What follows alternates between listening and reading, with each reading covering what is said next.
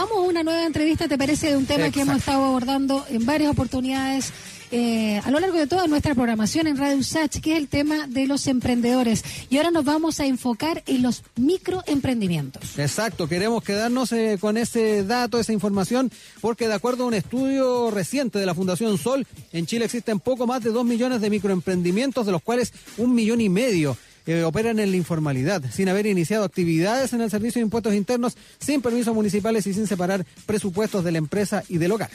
Los microemprendimientos corresponden al 24,3% de las personas ocupadas y son todas empresas de 10 trabajadores o menos, incluyendo al empleador. Sobre esto queremos conversar con el sociólogo a cargo del estudio, el investigador Benjamín Sáez, a quien damos la bienvenida. ¿Cómo estás, Benjamín? Buenos días. Muy bien, un gusto saludarles a la distancia. Siempre un gusto hablar con la radio. Igualmente. Lo primero, hablando de, este estudio sobre los microemprendimientos, ¿cuál fue la hipótesis inicial que se plantearon para hacer esta investigación? Sí, bueno, en primer lugar nos planteamos una pregunta en relación a, este sector de los emprendedores y las emprendedoras, eh, que habitualmente se pone en un lugar muy privilegiado del discurso en relación a eh, las posibilidades de mejora económica del país, y la posibilidad de surgir y la posibilidad de generar eh, mayores recursos. Incluso se habla hasta de una cuarta revolución industrial en relación a, las posibilidades que tendrían estos microemprendimientos.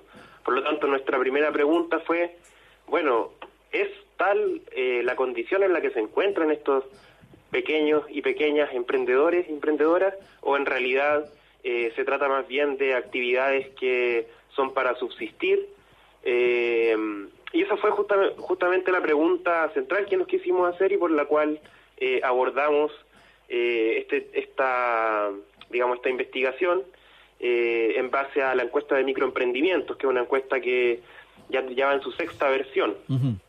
Oye, Benjamín, en ese sentido es interesante el poder, eh, junto contigo, eh, con, obviamente cotejándolo con los datos, ir eh, proyectando también por qué el nivel de informalidad es tan alto, cuáles son los, factores que, influyen en aquello. aquí nos encontramos con muchas de esas personas que realizan comercio en, en, las calles, vendedores ambulantes, con qué, con qué también tipo de trabajador nos estamos encontrando, o en este caso tipo de emprendedor. Claro. Eh, como tú señalas, justamente uno de los, de los elementos que podemos apreciar eh, de forma bastante impresionante, ¿cierto? Es que una gran parte de estos emprendimientos se encuentran en esta situación de informalidad. Eh, por lo tanto, corresponden a lo que se conoce habitualmente como empresas de hogares.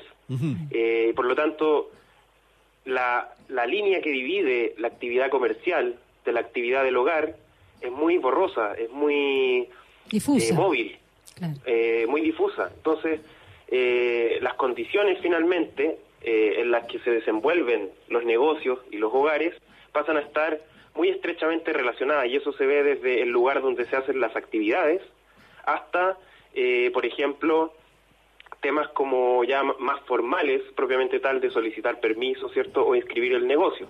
Por lo tanto, desde ese punto de vista, como bien señala Rodrigo, prácticamente siete de cada diez microempresas hoy día están en un contexto de informalidad y en, un contexto en el cual muchas veces no pueden acceder, por ejemplo, eh, a recursos, eh, digamos, más formales, bancarios o de otro tipo, incluso propios los propios recursos del gobierno. Hay que considerar que un 64% aproximadamente de estas microempresas eh, realizan su actividad con recursos propios, no recurren a ningún tipo de capital inicial externo, solo utilizan sus propios recursos para iniciar esta actividad, en menos del 6% eh, tiene algún tipo de acceso a crédito bancario, por lo tanto son personas que están, como se dice, eh, rascándose con sus propias uñas, ¿cierto? Y que, en términos, digamos, coloquiales, y que si uno analiza dónde se desenvuelven estos microemprendimientos, ya nos vamos a dar cuenta que, eh, un, por ejemplo, eh, prácticamente un 29% realiza su actividad en su propia vivienda. Mm. Eh, el 23% tiene que ir a otros domicilios a realizar su actividad y un 17,8% realiza la actividad directamente en la calle. Eh, prácticamente un 18% de, de estos microemprendimientos hacen su actividad en la calle. Por lo tanto, se ven eh, complicados de distintas perspectivas con esta situación de pandemia, por ejemplo. Hay que enfatizar en este sentido que esta, esta investigación cubre un periodo previo a la pandemia, por lo tanto, hoy perfectamente podríamos encontrar situaciones mucho más complejas. Eh, desde este punto de vista que comentamos sobre los lugares en los que se encuentran los microemprendimientos, ¿cierto? Considerando que están en la calle, en sus propios hogares o en otros hogares, eh, prácticamente 7 de cada 10 microemprendimientos se encuentran o en hogares o en la calle. Eh, esto contrasta mucho con las actividades que son micro, ¿verdad? Que son microemprendimientos, pero que están formalizadas. Eh, prácticamente el 42% de esas actividades más formalizadas eh, realizan su actividad en instalaciones que están fuera de la vivienda. Es decir, ya podemos imaginarnos un negocio más establecido en ese caso. Por lo tanto, se observan importantes contrastes y que también se van a reflejar en otros elementos, como los mismos salarios. Además, eh, Benjamín, dentro de las microempresas informales, estamos hablando de que la gran mayoría, o más del 50%, tiene una buena data, ¿no? O sea, por lo menos 10 años o un poco más. Claro, eh, ese es otro elemento que es importante destacar eh, ya que si bien se trata de actividades que son de subsistencia, vemos que hay un porcentaje importante que se mantiene en el tiempo, que no es una respuesta solo a la contingencia, sino que ya son formas de, sobrevivir, de mantener los hogares que persisten, eh, digamos, a lo largo del tiempo. Eh, y ese elemento es muy significativo, ¿verdad? El ver que microempresas informales pueden tener incluso más de 10 años, eh, considerando también un poco que esta, esta visión de, eh, de que el, emprendimiento pasa por una fase transitoria de dificultad, pero que eventualmente va a llevar a mejores condiciones.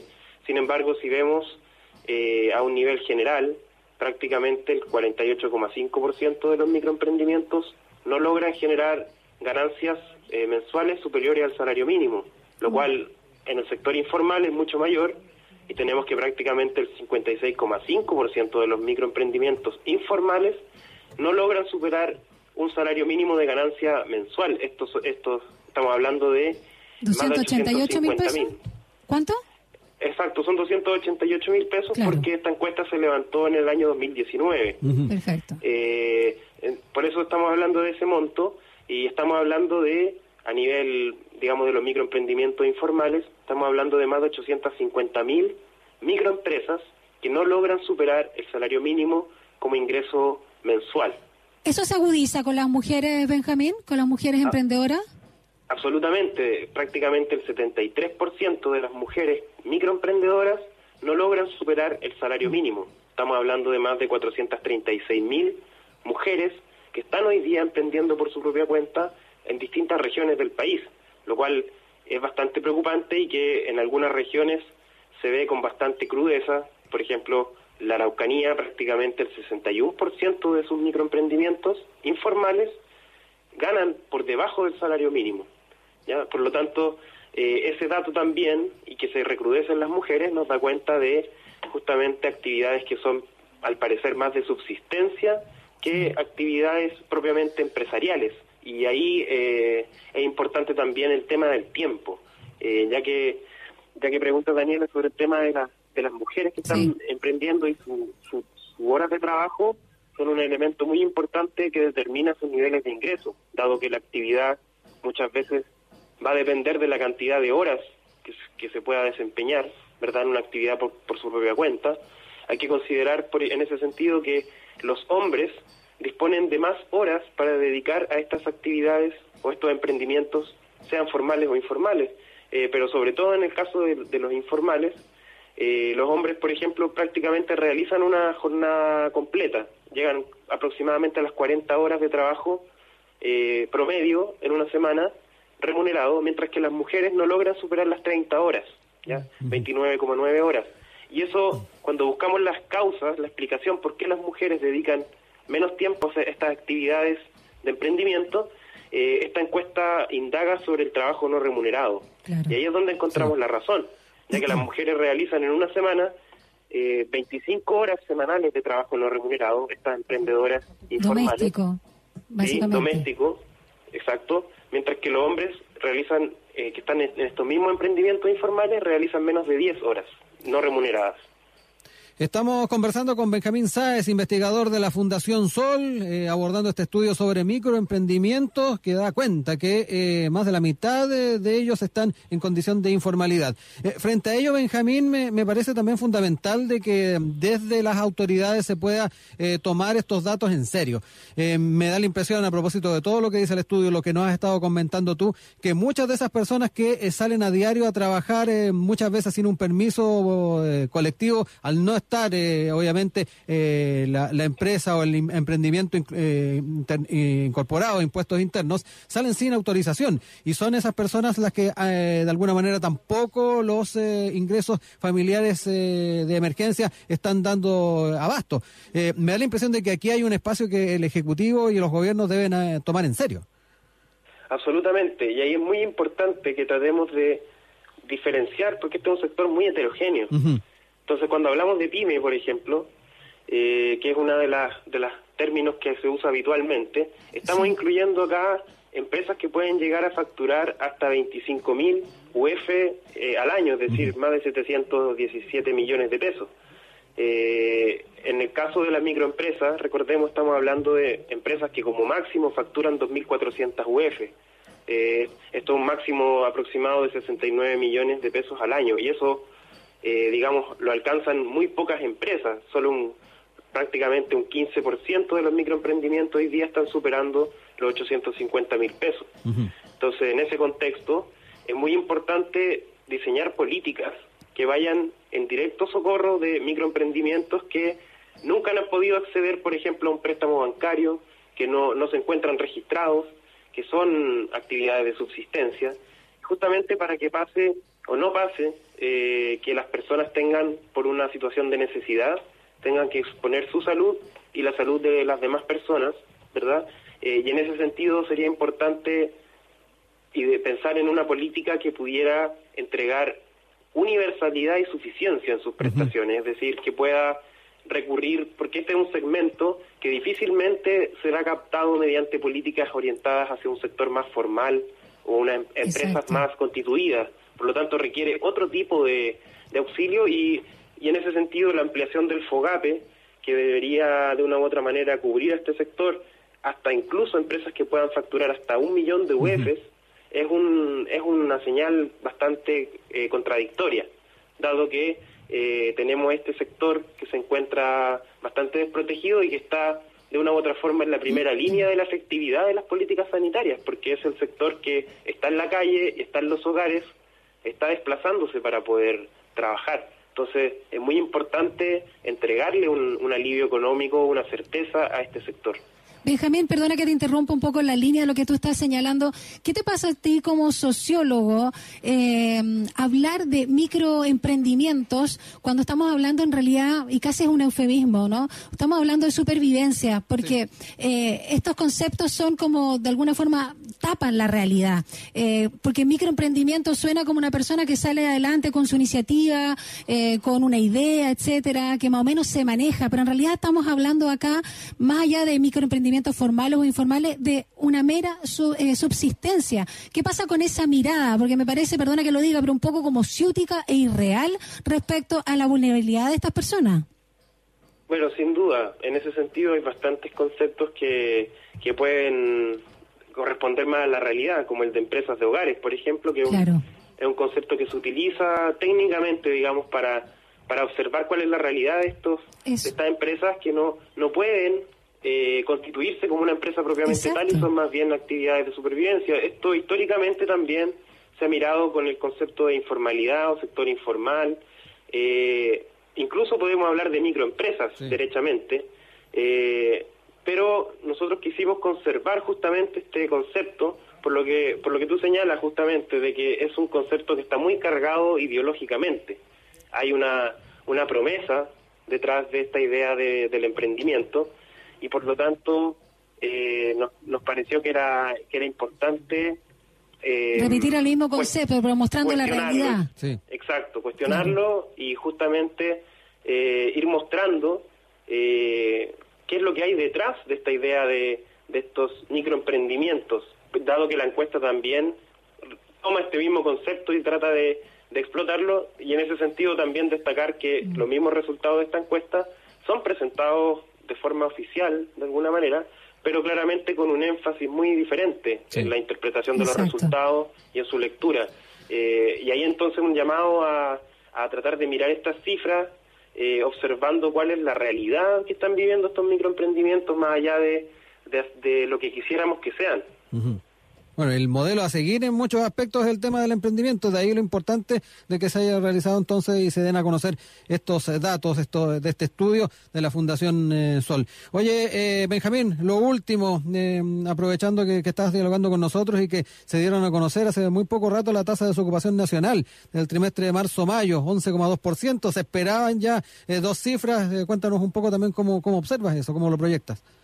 Sí, de alguna forma se esperaba eh, que la cifra pudiera llegar ya a las dos cifras, eh, se iba, iba aumentando progresivamente. Ahora hay que señalar que la tasa abierta de, desempleo, ¿verdad? Que llegó a este 11,2%, es la, la punta del iceberg mm. de, de lo que está pasando con el empleo.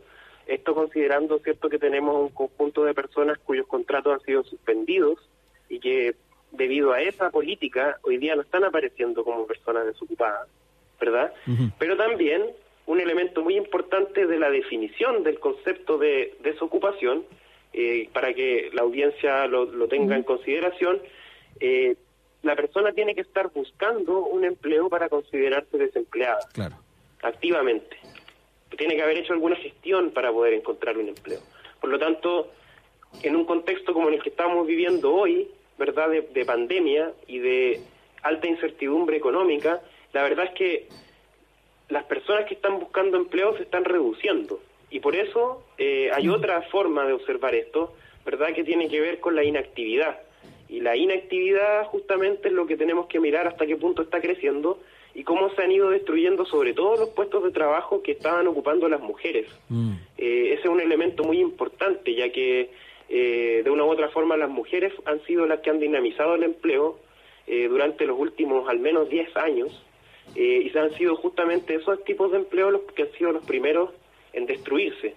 Por lo tanto, nosotros aún no podemos observar en detalle las cifras, salió hace muy poco, pero queremos ponerle sobre todo atención a la reducción, ¿verdad?, de las personas que han pasado no a la desocupación, sino que han pasado directamente a la inactividad.